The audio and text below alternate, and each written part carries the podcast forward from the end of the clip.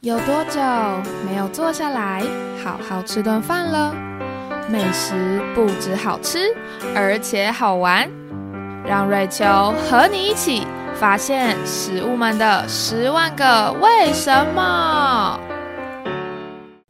Hello，我是瑞秋，欢迎收听瑞秋的十万个为什么。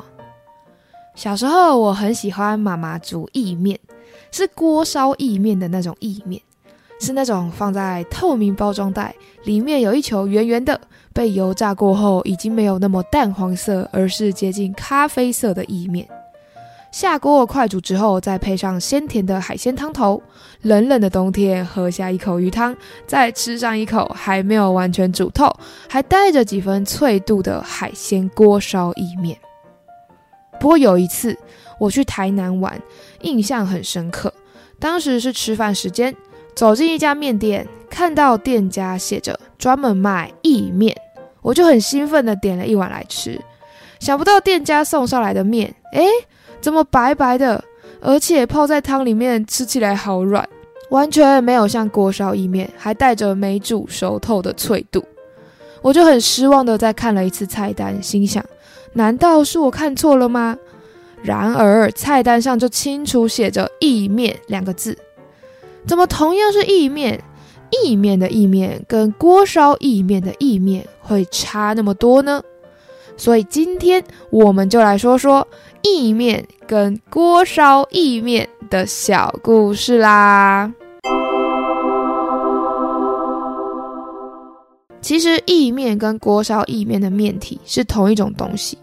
它们都有别于一般面条，是面粉加水揉成面团后再切成条状的做法。意面还会在面团里面加入一个秘密武器——鸡蛋或是鸭蛋，这样就可以让面条吃起来比较香。所以意面又俗称鸡蛋面。而之所以这种鸡蛋面又叫做意面啊，有两种说法。其一是因为这种面因为是用鸡蛋取代部分的水。让面团在揉制过程中比较僵硬，所以揉面时要使出更多的力气。而在出力的过程中呢，揉面师傅就会发出“咦咦”的声音，所以做出来的面啊又叫做意面。而另一种说法是，意面因为制作过程加入鸡蛋的关系，做出来的面条会呈现淡黄色，长得很像如意这种玉器的颜色，所以又把鸡蛋面叫做如意面。简称意面，那不晓得大家是觉得意意面还是如意面的称法比较有趣呢？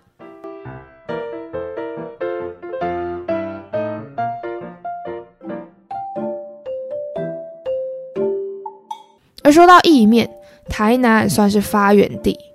虽然有人说，一六六二年到一六八三年，郑成功统领台湾时期。他的福州火士兵把意面的做法带入台湾。不过，如果仔细推敲啊，台湾其实不盛产小麦，不太可能在当时用那么多面粉做成面条。而且，就算有面粉，也不一定要加入鸡蛋后还要多费功夫揉出一根又一根的面条。他们大可以把面团揉成球状的包子、馒头，对于军队来说是比较省时省力的。所以，另一种比较可信的说法是，台湾到了一九二三年，福州人黄忠亮先生来到台南盐水，用当地特产的鸭蛋，加上当时日治时期面粉实施配给制度，黄忠亮先生便结合自己在家乡学会的制面技术，再使用盐水当地的鸭蛋，还有拿到的面粉，做出了意面。可惜，一九五八年黄忠亮先生过世。交棒给孩子之后，经一段时间后，面店就收起来了。由此可知，意面不管是加入鸡蛋或是鸭蛋都可以，主要啊都是让面吃起来更香。不过在揉面团的时候要出更多的力气。倒是意面又怎么跟锅烧意面的意面扯上关系呢？其实锅烧意面使用的面条原本称作伊府面。伊府指的是乾隆年间的书法家伊秉寿他们家。话说有一次啊，伊秉寿在自家宴客，他们家的厨师原本想要水煮鸡蛋面或是意面，不过不小心把面团加入了沸腾的油锅，一下子就把面炸得金黄。于是厨师只好赶快把面捞起来，淋上高汤，硬着头皮让客人享用。想不到这客人吃过后都是赞不绝口，帮伊府面大肆宣传了一番。而随着伊秉寿担任广东的惠州知府，从此这种炸过后的鸡蛋面就以广东伊府面之姿，和中国的北京炸酱面、武汉热干面、四川担担面、山西刀削面，成为了中国的五大名面。而随着中国人陆续来到台湾，伊府面的名字随着口耳相传变成了伊面，又或者也很巧妙的被简称为了意面啦。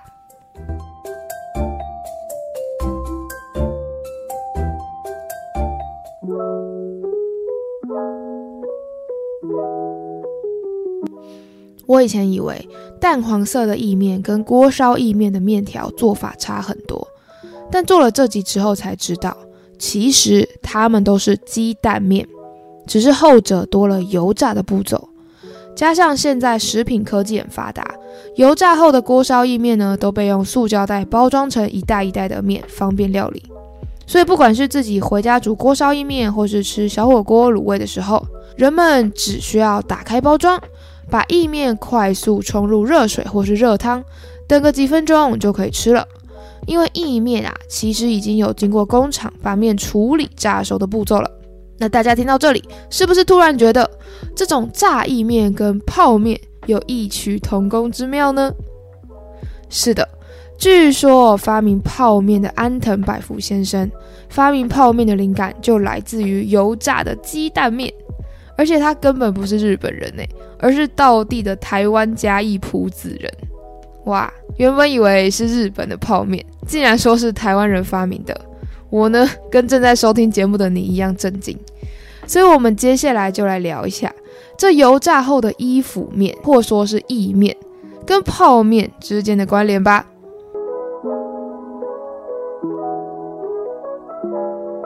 原来安藤百福。本名吴百福，是台湾裔日本人。他阿公呢，以前往返台日两地经营纺织生意。而吴百福的父亲过世后，他就拿着爸爸的遗产，决定去日本创业。后来规划了日本籍，改名安藤百福。一开始他在大阪开了一家食品加工公司，可惜啊，经营不善后收手。后来有一次。他看着自家附近的人们下班后啊，会在面摊前大排长龙，只为了等待一碗面当晚餐。安藤百福就想到，如果可以有一种面，不用每次都要等水煮滚才下面后煮一段时间，而是可以先把面煮好，等真正要吃的时候啊，再用热水冲一下就好的面，这样就可以省时省力啦。于是他就开始研究各种面条。据说最后就是在伊福面之中找到答案，改良出了泡面。后来安藤百福在一九五八年创立了日清食品公司，发明第一款泡面——鸡汤拉面。他就开始专门经营这种可以快速可食的速食面，在日本啊造成了轰动。之后啊，也让日本的泡面席卷全球。在我们下班后吃着泡面当宵夜时，实在是想不到，其实这来自日本的泡面是被台湾人发明出来的，而且它是从中国的衣服面获得灵感呐，根本就可以说泡面是面条界中的混血儿啊。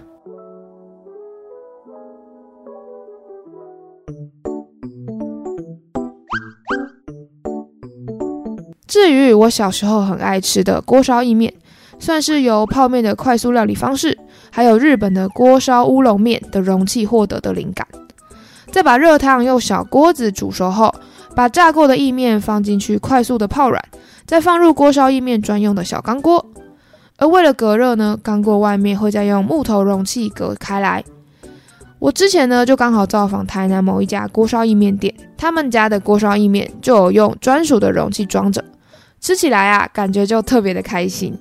因为现在呢，有一些卖锅烧意面的店家，如今已经把面装在一般的碗里面了，吃起来呢一样好吃，也相对便宜啦。不过偶尔想要有个仪式感的话，配着比较精致的容器享用，好像真的会让食物变比较好吃呢。那说完这么多种意面，不禁让我想到几年前有一个很流行的迷因梗，就是两只恐龙唱着歌，唱到最后呢，就突然咦了一声。所以今天我们也来让恐龙吃一下意面吧。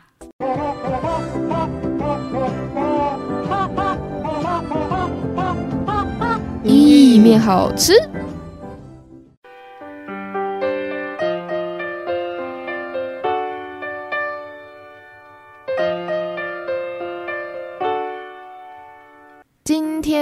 我们说了台南著名的小吃意面，跟锅烧意面的面条都是用鸡蛋面，只是后者多了油炸的步骤。